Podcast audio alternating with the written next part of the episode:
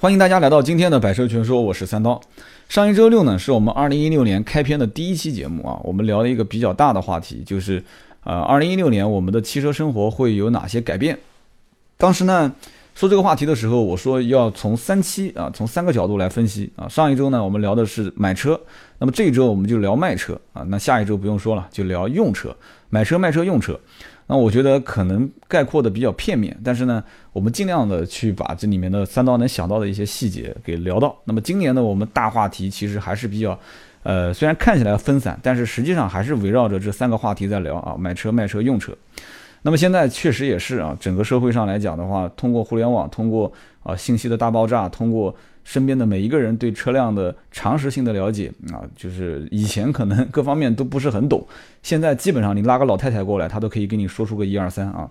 所以到现在目前这个年代，我觉得大家可能在听二零一四年的我的节目和听二零一六年的我的节目，每个人自身的这个修养跟素质也在提高。我觉得跟大家聊一聊哪些变化，大家可能会对这些啊我所聊到的事情会。还是比较嗯比较会有感触吧，反正第一期节目我看大家的评论还是蛮好的啊，所以才让我更加有信心今天聊第二期。那么在开始聊正题之前啊，我就说两件事情啊。第一件事情，论坛啊，我们的论坛现在人气还是比较好的哈，还是比较旺的。但是呢，我前段时间啊，因为信息部落就是腾讯的这个，我也不知道算不算它的它的产品啊，就体验非常非常不好的这样一个产品，我们也用了将近一年。啊，我一直说要换，然后呢，很多人也知道早晚会要换，但是，呃，我突然把它换掉的时候，很多人心里面还是拔凉拔凉的。为什么呢？因为论坛里面有很多的一些铁粉啊，一直坚持每天签到，啊，最夸张的一个兄弟是连续签到了两百多天，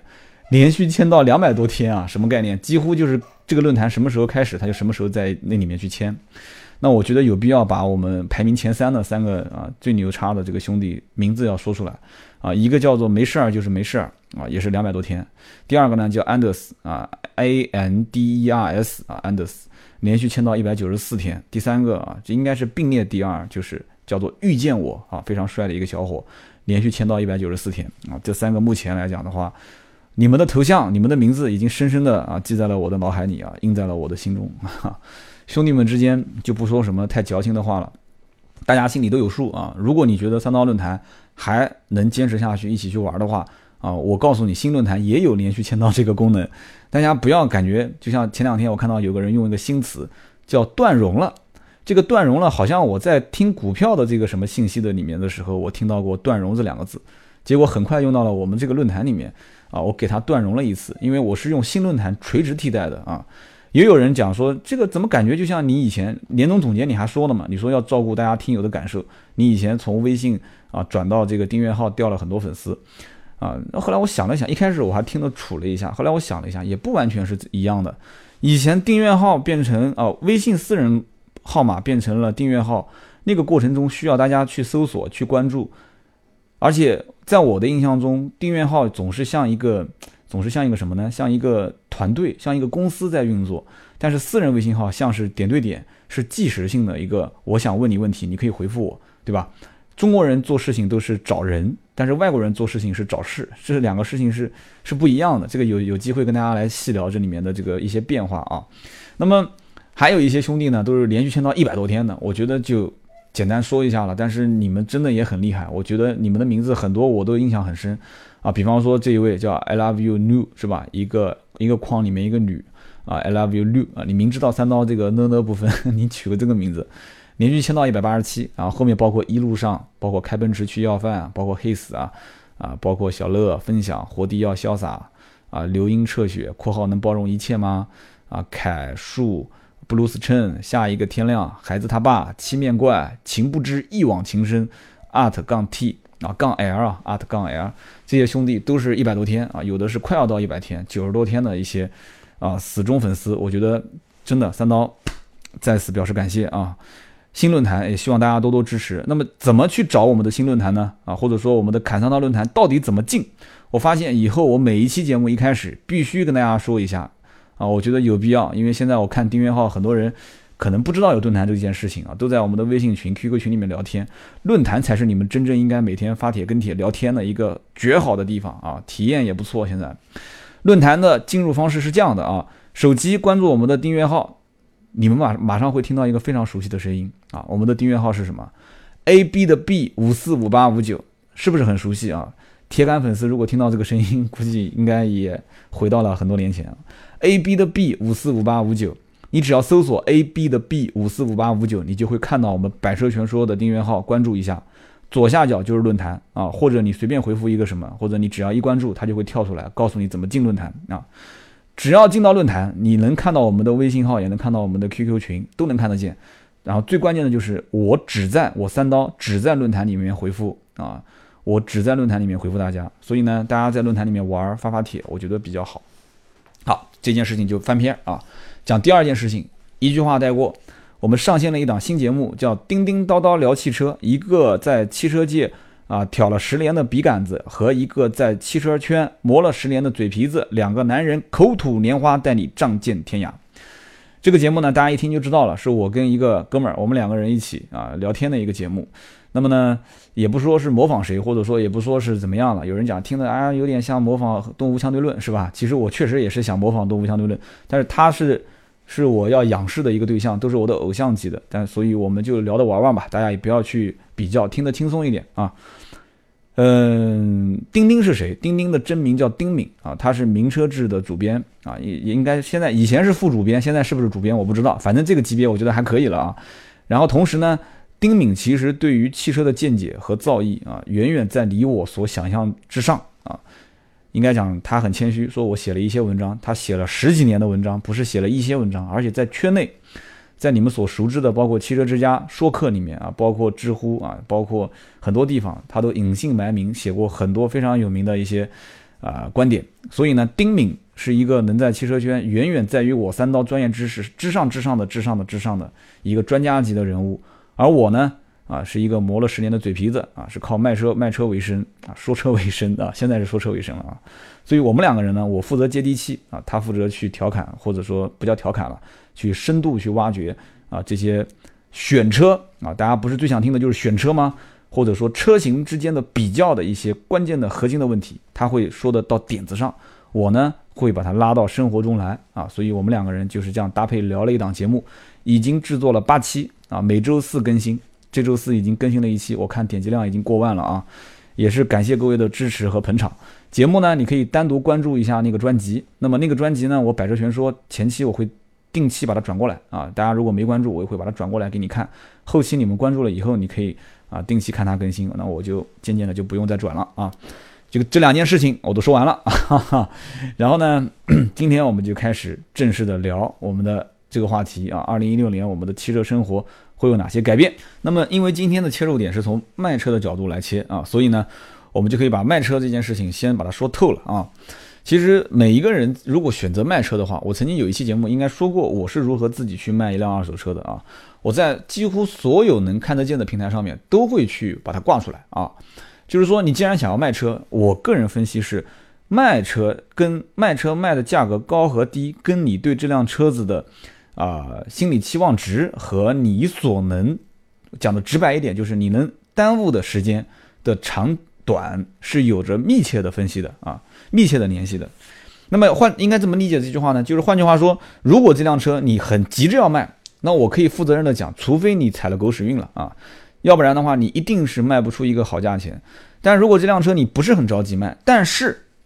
你如果一一定是非常非常不着急，就是今天卖也行，明年卖也行，那你也不一定能卖出个好价格。有一个相应的时间期限，比方说我要一个月之内把它卖掉啊。然后呢，你新车那边也定了一个订单啊，但是这个订单不是很着急，可能是个期货，大概也就在一个月、两个月之内提货。一般在这样的情况下，会给你一个时间期间，给你去比较啊，在各平台之间去比较。这个时候。二手车在销售的过程当中，如果你卖车啊，就是在不是叫销售了，在卖卖卖车的时候，你会通过这个时间周期不停的积累一个相应的啊比较高的价格。这说的还是有点绕，说白了就是标的物在你的手上，你让商家也好，个人也好，其实在竞拍你的这辆车啊，所以现在也就为什么会有那么多所谓的什么 C to B 啦，或者是 B to B 啦，就是你把车放给我，我给你拍卖。让全国的黄牛来拍，让全国的客户来拍，啊，拍完之后价格最高的帮你卖掉。那么 如果你在时间上面没有一个啊比较急的一个短期的要求，那么反反过来讲，岂不就是拍的越高啊，你拖的时间越久，拍的越高，你就能把它出手吗？但是这件事情并不是绝对的啊，有的时候你拖拖拖拖拖，你知道二手车其实一个是跟大环境走啊，二一个新车随时有可能会降价啊，对不对？三一个你天天在手上开这个二手车，对吧？你在没有卖之前，我不相信你不开，而且很多人一想啊啊，那车反正过几天就要卖掉了，反正什么爬山越越野，什么翻山越岭，什么事情都干了，是吧？以前本来加九十七的，反正也要卖了，加个九十三嘛，结果咔嚓一下，最后这几天。对吧？平时开可能开四五年没出车祸啊，最后你准备卖车那几天车蹭到了。我们经常会遇到这种事情啊，或者说加了一个不好的汽油，结果车子又出问题了啊，或者借给朋友开，朋友心想反正也要卖了，借给朋友开，然后朋友把人给撞了。所以说 呸呸呸啊！就大过年的新年，我们不说这些啊晦气的话，就是说二手车在你销售的过程当中，怎么又是销售了？就是在你卖的过程当中，其实。最核心的一点就是，你一定要把握好一个点啊，这个点有两个有两个维度啊，一个是时间的维度，一个就是你车价在这个你所有询价的过程中，你要恰好啊，不要取最高，不要取最低。我曾经在讲炒股的那一期，大家还记得有一期我讲过，就是高手不但会止损啊，还会止盈。什么叫止盈呢？就是这即使这个股票连续再翻三十个涨停板啊。就像暴风影音一样啊，就四十多少天，四十天时间，三十六个涨停板是吧？就是它即使后面能连续翻三十个涨停板，我在第五个涨停板的时候，我就把它抛掉啊，后面跟我没有关系啊，这就叫做高手，高手一定会止盈，而不是会止亏啊。所以说两个维度，一个时间，一个就是你在什么点上把它卖掉啊。比方说这个车子，我觉得或者说这个觉得，马上后面我会讲什么什么样的一些工具可以让你的我觉得这三个字。变得更加精准啊！我觉得我这个车值这个价格去卖啊！我觉得这三个字非常关键啊！那你换作是我，那我还觉得我的车子那特别值钱的是吧？那么每一个人都觉得自己的二手车是个宝贝啊，觉得自己的二手车啊保养的又好，这个又好，那个又好啊，就甚至要跪舔它了啊！但是别人觉得你就是一个二手车啊，我根本就看不上眼，所以这就是我觉得的问题点啊！我觉得应该怎样？那么。我今天这期节目就会告诉你很多的一些工具啊，我以前可能在说一些工具啊，说一些网站的时候，可能有点，我怕给他们打广告啊，含含糊糊的啊。后来通过二零一五年，我也想清楚了，啊，想清楚是什么个意思呢？就是你想清楚的那件事情，如果一旦说出来啊，即使你后悔了，你也得别人打碎你的牙，你要往肚子里面咽，是。所以我想清楚了，今年所有涉及到的这些什么网站啦、工具啦，我全部给你公开啊，包括我想说哪个品牌啊，我想。啊，想骂他啊，或者想说他好，或者想说他很一般啊，不管是我今年不是也有推广嘛，推广过还是没有推广过，该说就说，对吧？怕什么呢？所以我们在聊到这个话题的时候，今天我们会涉及到很多的网站啊，有好有坏，三刀就是直言不讳的给你去推荐，或者给你去啊引导啊，让你们觉得说到底用哪些东西把我觉得这三个字啊，在卖车的过程中能让你达到一个相对公平啊，相对符合市场的。这个应该怎么说呢？这个环境和要素的一个点，最起码让你卖的不是很亏啊。如果你要卖车，一般有两种情况。第一个呢，就是你卖完不买了啊。但是这种情况相对比较少数。如果家里面确实车很多啊，有两三辆，然后卖掉其中一辆，也不想再买了，这种人大部分是不会进到 4S 店的啊。我这话讲的有没有道理？大部分人如果选择卖车，但是不买车，他一定不会去 4S 店。那么去哪里呢？一般都是。要不就是身边朋友啊之间可能会呃大概询一下，就我的车可能想卖了，看谁想接手；要不就是到市场啊，绝大多数一般都会到市场去询个价。那么现在目前来看的话，啊市场里面各个城市市场也是越来越正规化啊，大家不要再想到说以前的那种啊现象，说到市场里面啊脏乱差，然后大金链子大金表啊，左青龙右白虎啊啊左朱雀右玄武的这种。现在目前来看的话，大部分的三呃不叫四 S 店，就是二手车市场都在翻新重建，做名品车行，然后又是怎样又是怎样，甚至很多老板都在外面独立的啊，就是市中心的街面去拿一个门面或者拿一条街啊，很多人拼在一起过来，把这条街打造成一个啊名品二手车行。所以现在啊，不是在我们以前啊，可能三五年前想的那种现象，说你把一辆二手车开到。某个市场里面，然后就有举那个小牌子的啊，有老头老太老大爷收车就问你卖不卖啊？啊，卖车跟我走，我带你去。这些人其实是不懂车的，他只是别人雇的。好比说一百块钱一天啊，两百块钱一天，举个牌子啊，然后你把车开过来，他就像个那个，这种人应该叫什么呢？叫车托是吧？啊，就把你给引到那个老板的商户的店里面啊，老板可能在那边叼根香烟打打牌呢，啊，一看有人来了啊，牌一扔啊，香烟一丢过去，就开始给你忽悠。就现在已经大部分的一二线城市是看不到这样的景象了啊，相对的二手车市场会正规一些啊，然后呢，你开车过去。啊，人家也不会啊，以前拉着你拽着你也不会，就会问你卖不卖？你说我啊想估个价，一般都很快会给你一个价格。但是这里面会有一个比较啊比较那个的问题，就是什么叫问题呢？就是说你今天能不能丢车？也就是说你的大本小本啊，就是行驶证跟登记证书，你是不是都带了？今天能不能我用钱把你的车换下来？如果一旦你要说今天不可以丢车啊，你说今天我不丢车，随便问问。那你会出现一个非常啊奇妙的现象，就是可能这些人给你报的价格你从来都没听过 啊？为什么会这么理解呢？就是说，大家给你报的价格都会是一个虚高的价啊，很少会有人报虚低价啊？为什么呢？如果给你报个虚低的价啊，就是虚价，但是很低的价，你不会回头了。如果给你报个虚高的价啊，比方说这车三万吧。啊，你比方说这车就值两万，他跟你说这车三万，你说行，我知道了，我知道了。那么你在下面任何一家店，除非对方也报虚价啊，就大家都是虚的，那你可能会遇到一个报比三万还高的。但是只要后面报的都是实价啊，两万吧，两万二吧，一万九吧，你会发现，哎，那前面有一家的给我报三万呢，啊，别的老板可能就会笑话你，因为同行之间是知道别人是开虚价的啊。那说啊，你三万的你卖给老那个那个老板去吧，啊，那你就会觉得说，那你这老板态度怎么这么差？我才问两句，对吧？你就你就不耐烦了。但是其实这个老板相反，他其实是个好人，啊，他其实心里很有数。那个三万的那个老板是诈你的啊，我给你开两万，我是实打实的，两万你可以，我马上就收。所以这就是为什么很多人也不愿意把车开到二手车市场里面去卖的原因啊。那么二零一六年 到底从哪个角度可以让大家去规避这个问题点？我其实觉得很简单。即使是小白，啊，你我教会你这几招，我觉得二零一六年你的在卖车这个生活里面就可以跨进一大步啊。首先啊，我也不给一家公司打广告啊，我给好几家同时打啊。首先你要学会知道有一个叫做估价的软件啊，我一说估计很多人应该就知道了，很多一些老鸟就知道了。二零一四年、二零一五年为什么我没有去啊？二零一四年还好，因为一四年当时。这些估价软件才刚刚创业，一五年为什么我没有去推呢？一五年第一个，我当时觉得说啊，如果我真的推的太太那个的话，这是一家刚创业的公司，好像是给他打广告，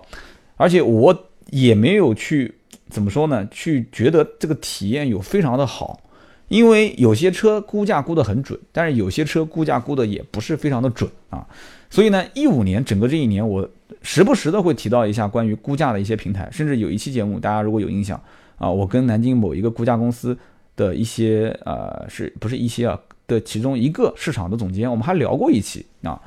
那么今天我要跟大家讲的就是估价软件其实有很多啊，大家在网上只要一搜就能搜到啊。我要跟大家讲的几个呢啊，两个公司也是非常非常荣幸，全国目前做估价的最有名的三四家公司，其中两家就在南京啊。一家叫做车三百啊，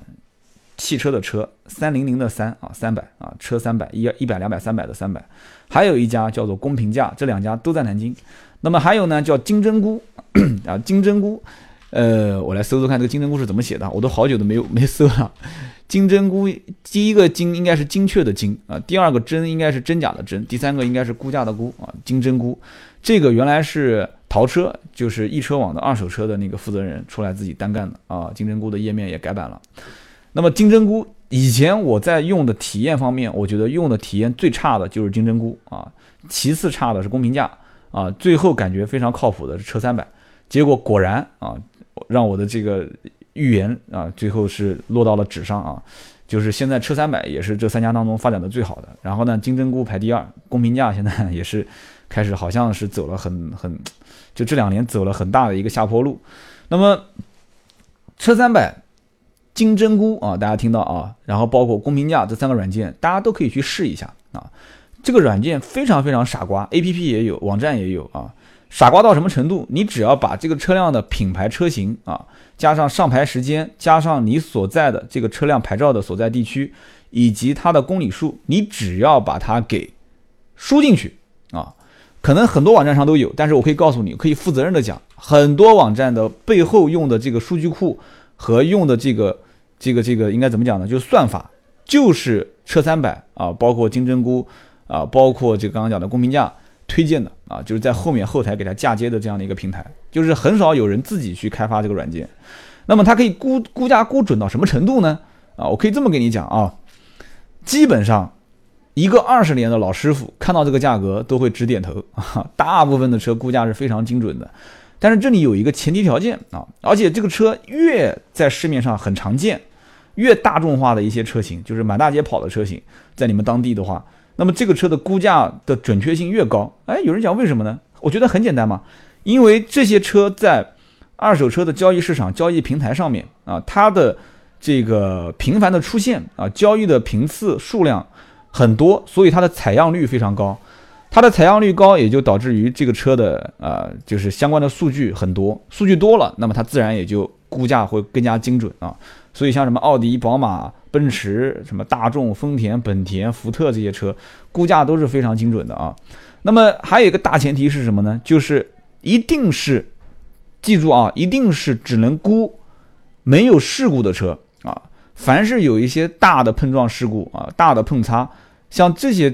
估价软件是不能准确的把它估价估出来的啊，这也是一个弊端。但是我觉得能估出一个非常好车况的一个价格，已经非常不错了啊，已经非常不错了。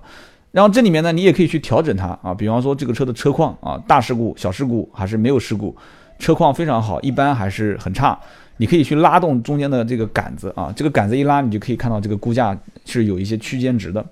那么这个估价其实也让一些车商很不爽啊。为什么不爽呢？因为估价估出来的这个结果，它会给到看这个报价的人啊一个提示，就是在什么样的一个区间是车商收购价格，什么样的区间是个人的买卖交易价格，什么样的一个区间是商户卖给个人的一个标价。所以呢，这像这些平台就等于相当于是把这层窗户纸给捅破了。但是怎么讲呢？你涉及到一些商户的利益，那很多人就会抵制啊。所以呢，我不管他抵制也好，还是怎么样也好，我觉得这是一个趋势和潮流的发展啊。在国外其实很早就有了，包括我之前提过的 Q Car 啊，包括这个 KBB，都是做一个新车跟二手车的价格和价值回归的一个。呃，一个怎么说呢？一个汇集在一起的一个平台，我觉得给很多的消费者提供了一个参考的工具，非常有用啊，非常有用。那么现在中国国内也有啊，我刚刚提到的车三百、公平价，包括金针菇，其实还有一些其他网站，但是我所熟知的就是这三家。这个工具啊，三刀今天二零一六年我传的啊，传递给你 啊，我想说传授给你的啊。那么我觉得用了这几样东西之后呢，那你身边啊，比方说一个女同学啊，你的老同学找到你说，哎呀，这个。你现在懂不懂车啊？你说我懂啊，其实你不懂啊。然后他说我你帮我估个价来，我们家那个车最近我想把它卖掉。哎，这个时候你通过这个平台上的估价软件，可以相对比较准确的把它估出来啊。就讲到这边，感觉是给他们打广告啊。但是呢，说到这一点啊，我觉得接着要往下聊的也很关键。估值软件估值的平台其实只是给你卖车提供了一个工具。啊，讲白了就是说，它只是一个大篓子在筛啊，把上面的第一层给筛完了。那么这个价格你是不是能卖得到呢？不一定啊。为什么呢？你现在比方说，我告诉你一辆车啊，比方说零七年、零八年的一辆本田 CR-V 啊，二点零自动四驱，好银颜色，然后没出过什么事故。你上这个平台上面一搜啊啊，价格应该能卖到七万多到八万多，或者八万多到九万多。但是你到实际的市场里面绕一圈，你发现啊。你肯定是想抱着八万多的价格卖，但是根本没有人愿意收，为什么呢？因为像这种纯数据化的这种平台，它的数据第一是有滞后性的啊，它从整理、人工筛选到最后后台数据的导出，它是有一个滞后性的。那么你到市场上去，市场上的这个情况是千变万化，它是实时的啊，所以这个时候会出现一个很有意思的现象，就是。可能市场在变化，变得很淡啊，市场上的保有量很多啊，就同类型的车，就是没有老板愿意收这个车，那价格自然就低。但是估值平台、估值软件估的价格还是不错的，所以你的心理预期可能会比较高。所以这个时候我就要跟大家讲的啊，就一定要借助什么？一定要借助 老牌的各类相关的二手车的信息类的网站啊，信息分类网站，用这些网站去反复筛选你同年限的车，好比说是零七年的一辆 CRV，你反复的在各个网站上面去看去查询，别人是卖多少钱，就找你类似的同年限的啊，或者是同型号的，同型号不同年限的，同年限不同型号的啊，当然我更推荐是找同型号不同年限的啊，你去筛啊，去筛选这些，比方说啊，有人讲那去哪个网站呢？你不会吧？你这都不知道吗？你肯定应该知道的，二手车之家啊，啊，淘车网啊，这都不是比较大的啊。淘车网就是易车的二手车网站，啊，包括什么第一车网啊，啊，包括什么华夏二手车啊，啊，以前包括五八赶集，现在当然了，就合并起来干那个瓜子二手车了。但是五八赶集上面也有啊，也有大量的车源，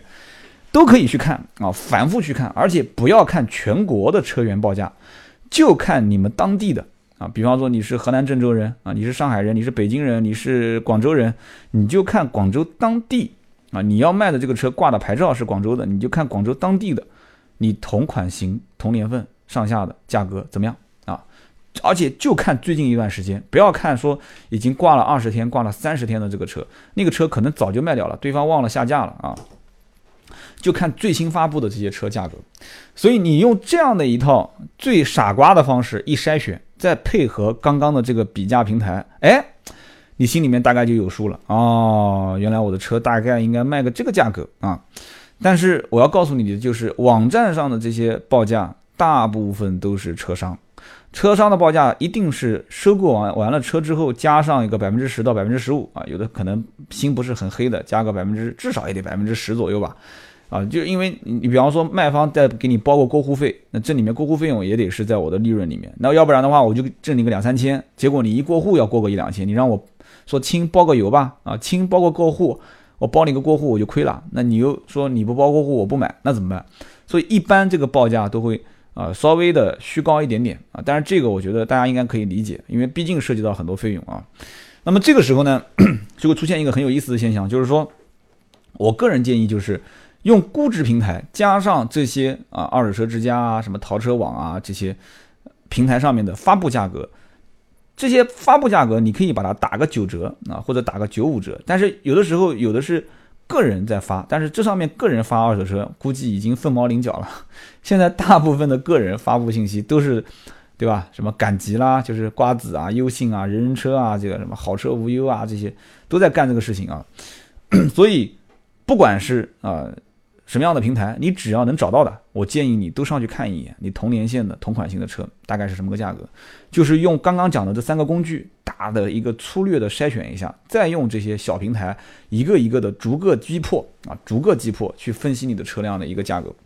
那么说到刚刚讲的这些啊一些分类型的网站，我觉得有必要跟大家说一说，就是因为这些网站，甚至当年我看到的非常大的一些网站，现在都在做转型。啊，甚至有一些网站都已经转的完全我都看不出是什么样子了啊。那比方说那个五我要汽车是吧？我要卖车是吧？五幺汽车，这个五幺汽车现在突然一转，转型成了个什么叫天天拍车啊？也是做有点有点类似于 C to B 的那种。它以前类似于像五八同城，就是在你什么样的人都可以发信息在上面去卖车。现在它突然变成了一个叫天天拍车，它开始帮别人拍车。这个模式有点像，就南京也是非常有名的，现在在国内应该很多人都知道，叫车质保，有点像这种模式，C to B 的。然后呢，他把，他把那个以前的那种类似于各地经销商整合上去发卖车信息的，结果变成了一个代理模式啊，你可以代理这个平台，然后在各地车商那边去整合资源，然后他提供平台，你可以收费。所以我觉得这个挺扯的啊，这个模式，你拍车的模式你是。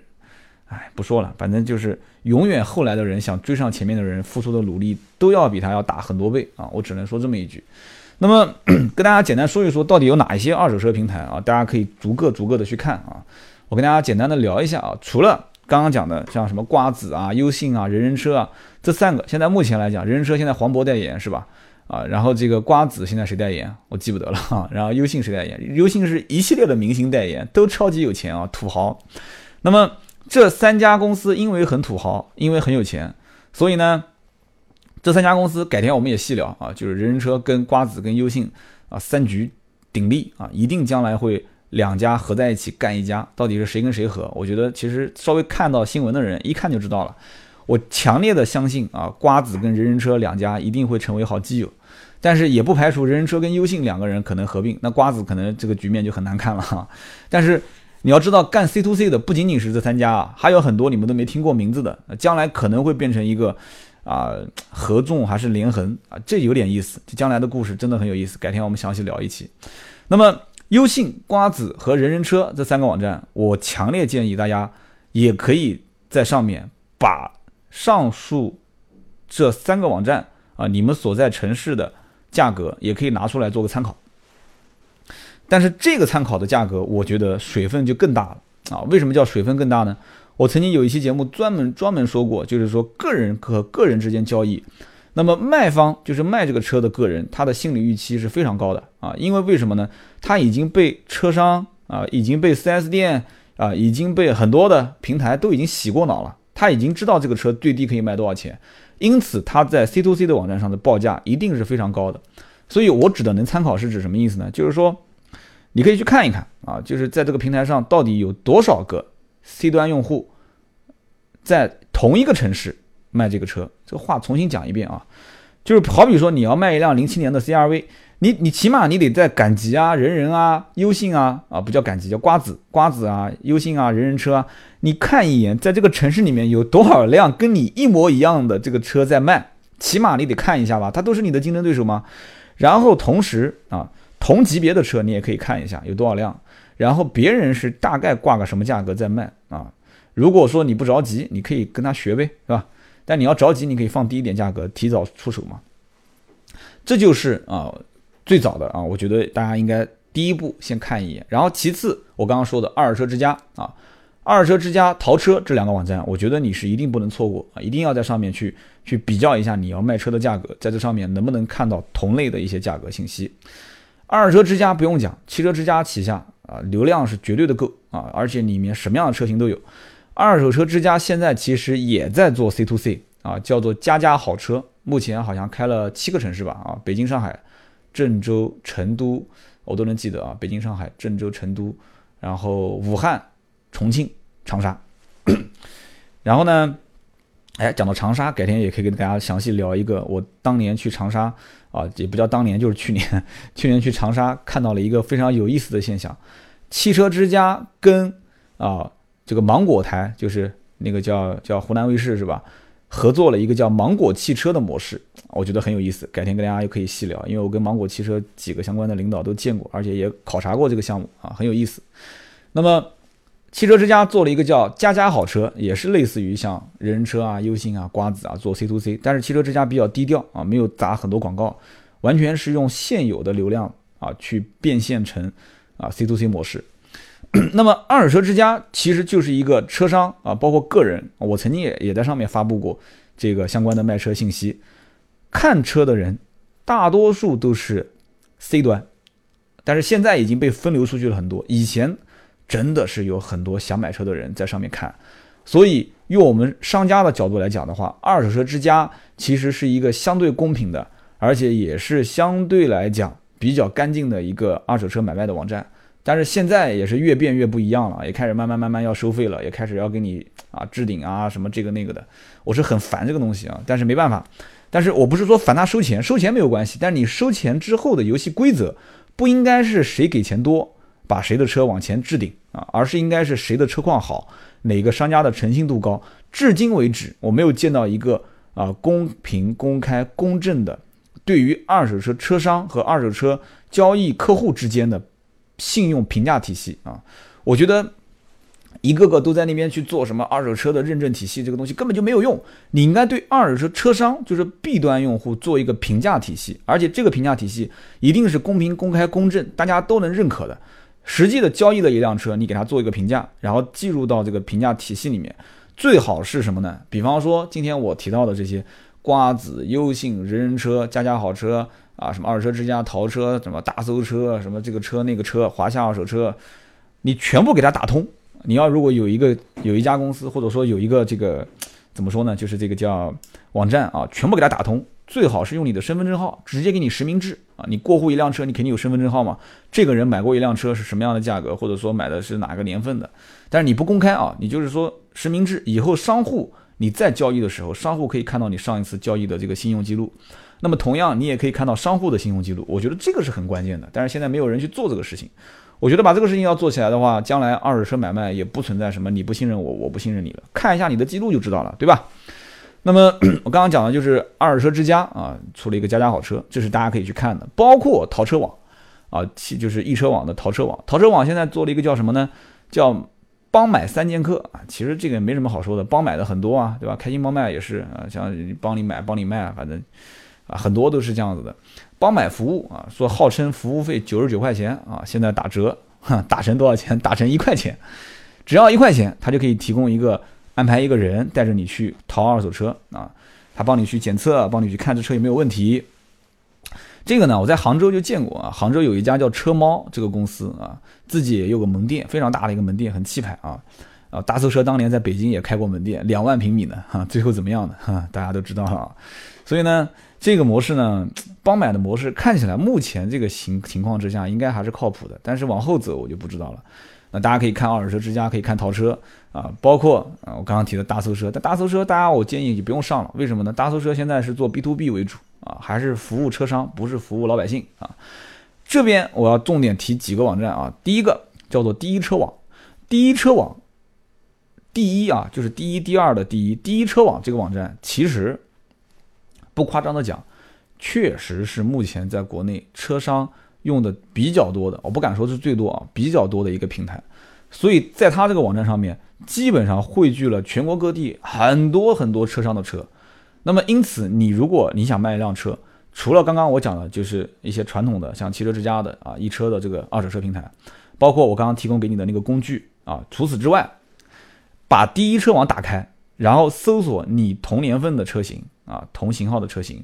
它跳出的这个数据，我觉得是有参考意义的啊。它是车商等于在网站上卖车的价格，我觉得对你是有参考的。你都知道商家卖多少钱了，你稍微打个折，你就知道你多少钱卖嘛，有一定的参考意义啊。那么第一车网也正是因为它做了，应该也有十来年了吧？啊，我当时也见过第一车网的 CEO 啊，一个女同志，她好像也有一点点这个什么背景，反正不差钱的企业啊。当时也转过型啊，转型想做九九好车，也是想让车商把呃车商的交易金额通过网站啊全款交易，网站给到经销商啊分一部分的利润。反正这个里面可能不能再往下说了啊，因为再往下说涉及到一些商业机密了。那么转型九九好车，我个人觉得不是很成功哈。最近找老狼代言，我不知道想干嘛，为什么找老狼代言？啊，反正我感觉不是很成功啊。每一年都在海南啊包一包一到两家五星级酒店啊，请全国各地的车商过来开会啊，相当土豪的一家企业啊。他们做了一个叫蓝本查询系统，哎，大家估计很多人都没听过，但是做车商的人应该都知道，蓝本查询系统就是可以通过 VIN 码啊，通过这个就类似像车架号、发动机号这种东西啊，就查一下就能查到。呃，进口车好像是可以查到零四年之后的啊，国产车是查到零七年之后的。我说反了还是说说对的啊？反正我记不太得，就是说零四零七。那么你只要把这个这个这个 VIN 码发插进呃不是插进去啊，就是输进去，点个输入之后，就会跳出准确的这个车辆的型号，什么配置、什么型号、哪一年出厂的啊，甚至哪一个月份出厂的都会给你写的非常清楚啊。这叫蓝本查询系统，非常强大。而且每一年第一车网都会发几本小册子啊，就是快速查询呃某一个品牌、某一个车型。在今年这一年，大概是个什么样的一个价格走势，很强大啊！我觉得也很用心。第一车网啊，不差钱的一家企业。所以这个公司呢，其实现在目前来讲，我觉得它做数据应该是将来比较靠谱的一件事情。但是如果不做数据的话，很比较难啊。第一车网大家也可以上去看看。然后呢，五幺汽车。五幺汽车的发展，反正我是看不太懂。反正现在转型成天天拍车，他们的 CEO 呢叫汪薇薇啊，也是个美女，就跟那个车一拍的 CEO 叫杨雪健，也是一个。你 杨雪健应该喊姐了啊，也是美女，也是美女。别哪天被杨姐听到了，回头看到我要把我骂一顿啊。也是个大美女啊。然后呢，也是从国外回来的啊。当年据说也是烧了好几千万，差一点点没成功。但是现在车一拍啊，还可以的。那么五幺汽车啊，汪薇薇一个大美女的 CEO，那么她带领的这个团队。去年也是大转型，做天天拍车。那么这个我就不建议大家去上了哈，因为五幺汽车现在基本上它的老网站就是发布车源的信息网站，没什么可看的了，因为他们的心思大部分都已经在啊做车辆拍卖这方面了啊。那那如果你愿意给他拍，你就给他拍一下，反正你也不吃亏。那么还有一个呢，叫做华夏二手车。哎，华夏二手车有一个很好玩的东西啊，它也跟第一车网很像，等于有很多很多车商在上面去发布数据啊。你要知道，我们老百姓，你别光看，你也要去通过上面去找有用的信息。你比方说，我今天聊的是要卖车，那你听听华夏二手车现在在做什么，你就会觉得很有意思啊。华夏二手车推了一个叫做华夏指数啊。华夏指数是干什么的呢？华夏指数就是它用一个数据表格的形式，很有意思，图文的形式，它会告诉你啊，通过该表格你能看出某一个车型在某一个区间内，它的搜索指数是往上还是往下，也就是说它的讲白了就是关注度的热度嘛，它会有一个时间轴，然后还会在不同的时间阶段，它的搜索量会有变更，这很有意思啊。这个其实相当于他把他后台的数据全部公开化啊，全部开放给了普通用户。你像我今天就随便点了一款车，我就把所有的数据都看到了啊。然后呢，他还会给你一个什么呢？叫市场库存量的数据。我不知道他是怎么能了解到一个市场库存量的。我所了解的可能就是其中一部分，因为车商不都在华夏二手上面去发车嘛，发自己的车嘛，所以他默认这一部分的库存就是肯定保有的现实库存。但是我说实话，我也觉得这里面很虚，为什么呢？大家其实应该有一部分车商或者懂行的人都知道，在这种网站上面发布的车源，有一些是车商根本没有货，只是为了吸引流量的啊，发了一个虚的一个车在上面。所以他如果以此数据来作为他的真实库存的话，我觉得这个数据是不准的啊。但是呢，如果它的实际采样率啊相对来讲比较比较多啊，那我觉得这个可以相对来讲可能让它的准确率高一点。然后呢，它可以分析出什么呢？可以分析出一个行情和趋势。这个分析分析行情趋势有点意思，就有点像什么呢？就像我刚刚跟你们讲的那个车三百、金针菇、公平价，他们所显示出的那个，就是告诉你零售价啊，这款车型在现在这个时间节点，零售价应该是多少，收购价是多少，平均价格是多少。这个还没完，如果这个完了，我觉得就没什么可看的了。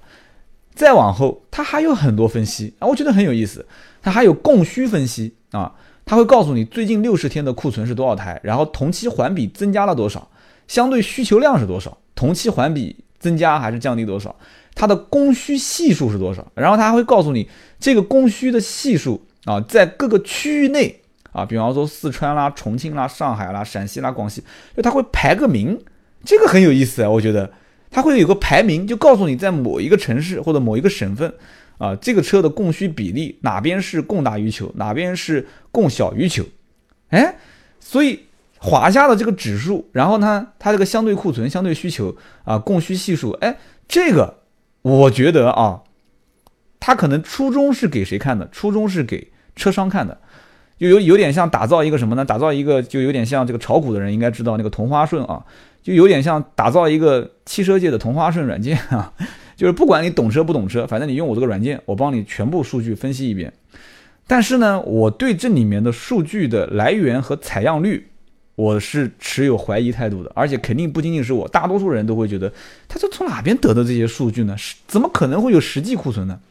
但是不管怎么讲，起码二零一六年，这些网站在改变啊。它不是一个做死掉的网站，说做做做做做，数据也不更新了啊，网站也也也不做也不管了，也不闻不问了，就像我们的论坛一样的。虽然有人在骂说，哎呀，论坛我现在用的不舒服，没关系，起码我们在改变，我们在往前进，我们在找更好的体验的论坛啊。插入一个硬性广告，论坛的微信号是 A B 的 B 五四五八五九 啊，这样插入挺好的。那么因此，我给你提供的这个信息就是。华夏二手车啊，第一车网这样的网站千万别错过啊！如果你要卖车，你一定在上面利用它的工具，去给你再做一次筛选啊！所以你看啊，我教了几个方法了啊，包括用刚刚讲的这个叫啊车三百啊金针菇公平价的估价软件先估一次啊，然后再通过这些土豪网站啊瓜子啊优信啊人人车之类的再筛一遍。啊，包括呃汽车之家的这个叫家家好车，再把它筛一遍，筛完之后，但这个价格水分要多挤一点，乘个百分之二十啊，就是乘一个百分之八十啊。